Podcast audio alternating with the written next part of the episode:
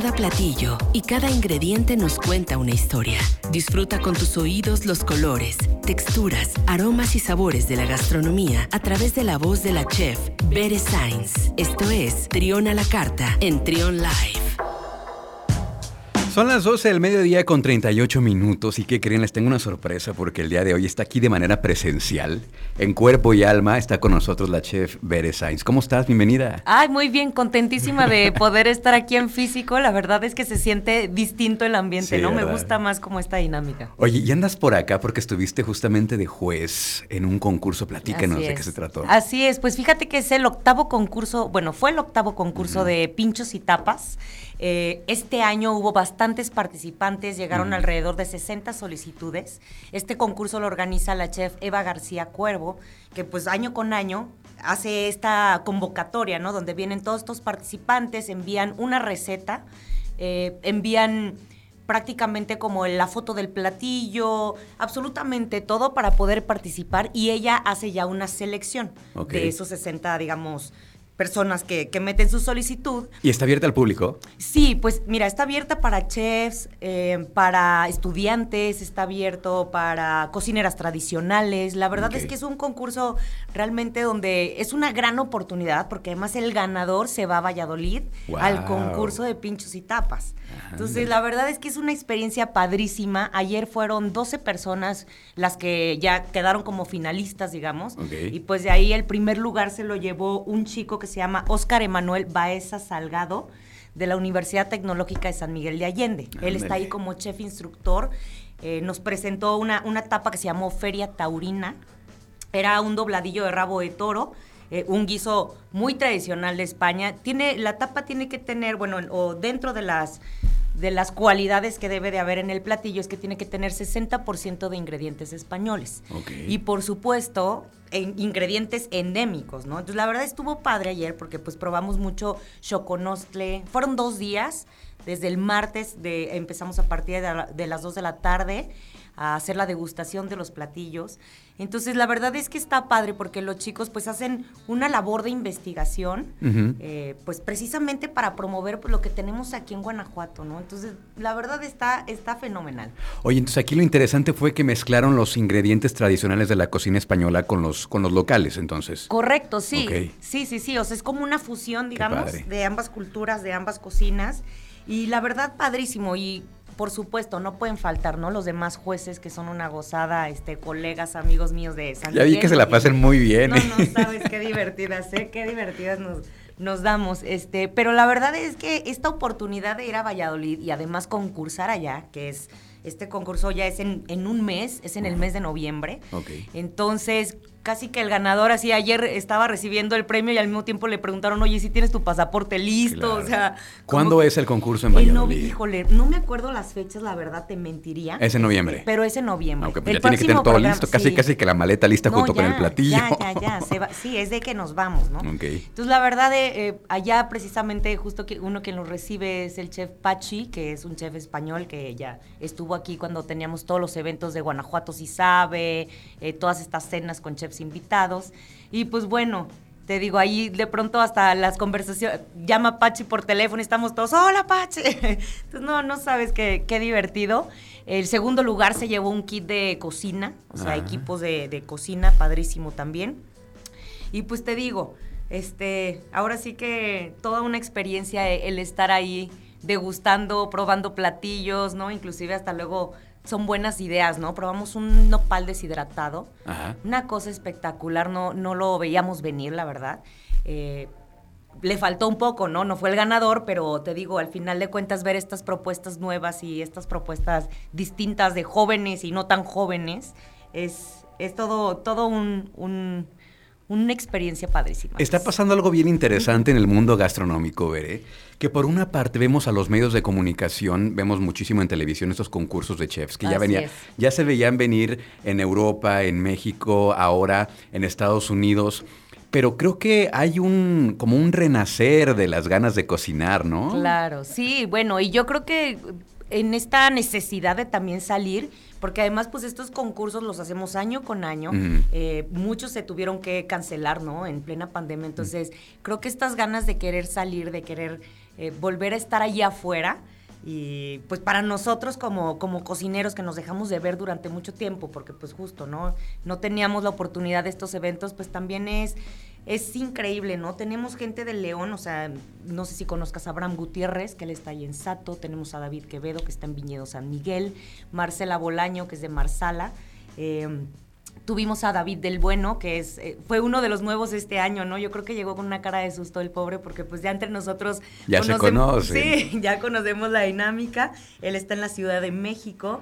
Y pues bueno, Panchos de Pancho Seafood. Claro. Oye, dime, cuando se encuentran ustedes ya, digamos, fuera del trabajo, ya en un ambiente más informal, entre cocineros, entre chefs, ¿intercambian recetas, hablan de platillos o simplemente es divertirse y olvidarse de la, de la cocina o siempre está este esta plática, estilo conductor de la, de la cocina. Sí, fíjate que sí es inevitable no, no compartir recetas, sobre todo porque damos clases magistrales o cooking shows en, en, el evento. Entonces nos estamos ahí viendo entre nosotros y, oye, ¿cómo, cómo preparaste la trucha?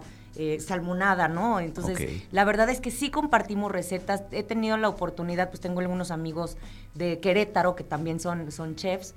Y la otra vez le decía, oye amigo, estoy cerradísima en la cabeza, necesito que me ayudes a Manuel Castañeda dije, necesito que me ayudes porque ya no sé qué cocinar. Buscar inspiración. Sí, literal. O sea, me mandó, mira, tengo estos proveedores, habla con ellos, checa el producto. Me dijo, pero pues tú dime, hermanita, ¿no? Y aquí nos organizamos y, y vemos qué podemos hacer para, para seguir dando más variedad a los clientes.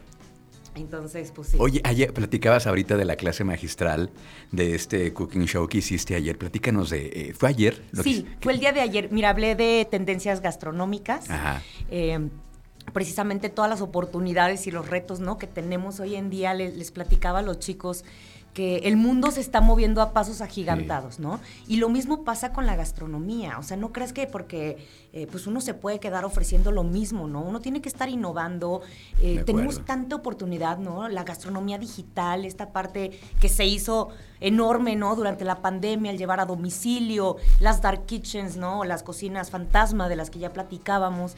Entonces, yo les decía, esta, esta parte, por ejemplo, de la cocina fantasma, dije, me parece que es una gran oportunidad porque puedes cocinar en tu casa, o sea, es decir, no sé, yo Berenice quiero abrir un restaurante de cocina tailandesa, agarro 10 platillos tailandeses, los preparo y los empiezo a trabajar desde casa, ¿no?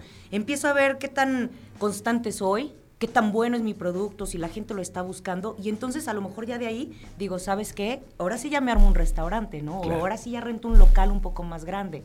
Entonces les decía, jóvenes, tienen la oportunidad de, explorar sin echarla a perder, como muchos de nosotros al principio que entramos con todo y que luego dices, hijo, le hubiera buscado algo más chico, este, hubiera no sé, me hubiera dado más tiempo, ¿no? Te das la oportunidad de, experimentar, ¿no? se me viene a la mente ahorita este Alberto Canchola que le mando un abrazo. Así nació su, restaurante pescadores de Ensenada como una dark kitchen y ya está creciendo y parece que ya se va a instalar ya en un lugar más grande porque pues fue un éxito. Claro. Fue un éxito y, este le está yendo muy bien, le mando un saludo, pero es justamente eso, todo lo que, pues la parte positiva que también lo hemos hablado, eh, la parte positiva que nos vino a traer esta pandemia y pues creo que la que salió también de, cierta, de cierto modo, por un, por un lado, afectada, pero también beneficiada, es la industria restaurantera, ¿no? Claro, o sea, se abren, al final de cuentas se abren nuevas oportunidades, ¿no? ¿Qué es esto? Es el cómo hago que mi experiencia o que mi restaurante la pueda vivir alguien desde la comodidad de casa, porque eso la verdad es que hay mucha gente que ya va a decidir quedarse en casa, ¿no? Porque ya tiene esta oportunidad de inclusive muchos restaurantes en pandemia hicieron como estas cajas de, comida, ¿no? Entonces te llegaba tu, kit y había uno, ¿no? Ya te lo mandaban todo preparado o te mandaban las instrucciones de cómo Para preparar, sí, sí, Entonces, la verdad es que creo que hay un mercado impresionante, no nos podemos quedar atrás, tenemos que seguir buscando el qué más le ofrecemos a la gente, ¿no? Oye, ¿y ayer preparaste algo en, el, en, la cocina, en, en, la plática que diste? Sí, claro, preparé unos tuétanos con escamoles y salsa de chapulín que tengo ahí en Villa, con una ensaladita orgánica de de brotes. Eh, de unos chicos que me proveen de Agroespejo, aquí una empresa de Guanajuato. Sí, ya hemos platicado con ellos. Sí, ah, claro, pues sí, ya, por supuesto. Entonces, hablábamos también justo, ¿no? Lo que ya habíamos mencionado, la salud, ¿no? Pues, también hay que buscar productos más frescos, más orgánicos, de kilómetro cero. Entonces, toda, toda esta parte que tenemos que, como cocineros, empezar a promover, ¿no? Muy bien. Pues me da mucho gusto tenerte por acá, Bere Sainz. Ojalá que vengas más seguido de manera presencial. Ay, ya sé, me encanta. La verdad estamos en corto, lo voy a. Sí, lo voy a hombre, hacer. estamos bien cerca. Pues antes de que te vayas, cuéntanos un poquito de qué es lo que viene próximamente para Villa, qué están este, haciendo. Ay, claro, pues mira, estamos reinventando la, la carta, la verdad ya nos surge un, un nuevo, pues una nueva propuesta, ¿no? Estamos buscando también, bueno, estamos haciendo platillos en mesa, estamos haciendo Ah, flambeados, fresas flambeadas, mangos flambeados. A mí me encanta mucho la cocina francesa clásica, así con el servicio de gueridón. Entonces, la verdad es que a la gente le está gustando, porque esta parte de que te cocinen en mesa, pues es un show, ¿no? Ver el fuego, este... La verdad, y aparte también te da una sensación de seguridad, de higiene, ¿no? Porque estás Este, viendo lo que, estás cómo cocina- están. cocinándote. Ah. Exacto, entonces ya próximamente vamos a tener ca- eh, café irlandés, vamos a estar preparando las ensaladas Bisha, que es la tipo César ahí en mesa, la carne tártara, no, bueno, varias cosas que tenemos ahí planeadas como para seguirle dando un twist. Y además tienen ya sus como sus eventos, sus días, que si el día del jazz, que si el del grupo en vivo. Sí, fíjate que el sábado pasado tuvimos un grupo en vivo de música de rock este alternativo y todo, no sabes, no sabes qué Ah, padre estuvo, se nos llenó.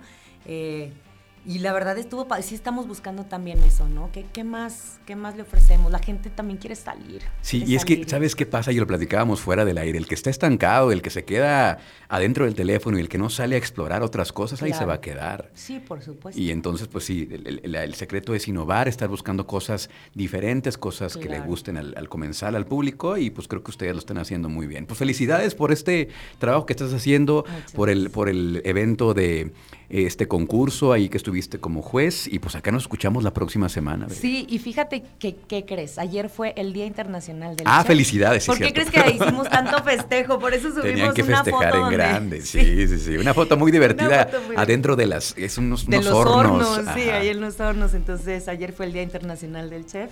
Este, felicidades a todos los Felicidades los a todos, a, a Juan Emilio Villaseñor, que es de cuándo lo Claro. quiero, lo quiero invitar también para que venga a platicar. Este. decir que venga, sí. Sí, hombre, tú tráete a tus colegas. Aquí Sí, nos encanta hablar del tema de la cocina. Pues muchísimas gracias, Bere. ¿Cómo te seguimos en redes sociales? Me encuentran como arroba veresainz 9 y al restaurante está como arroba Villa Cocina en Facebook, Instagram y Twitter. Perfecto, pues muchísimas gracias, Bere. Gracias a ti, un Y placer. ojalá que vengas eh, más seguido. Verás que sí, claro que sí.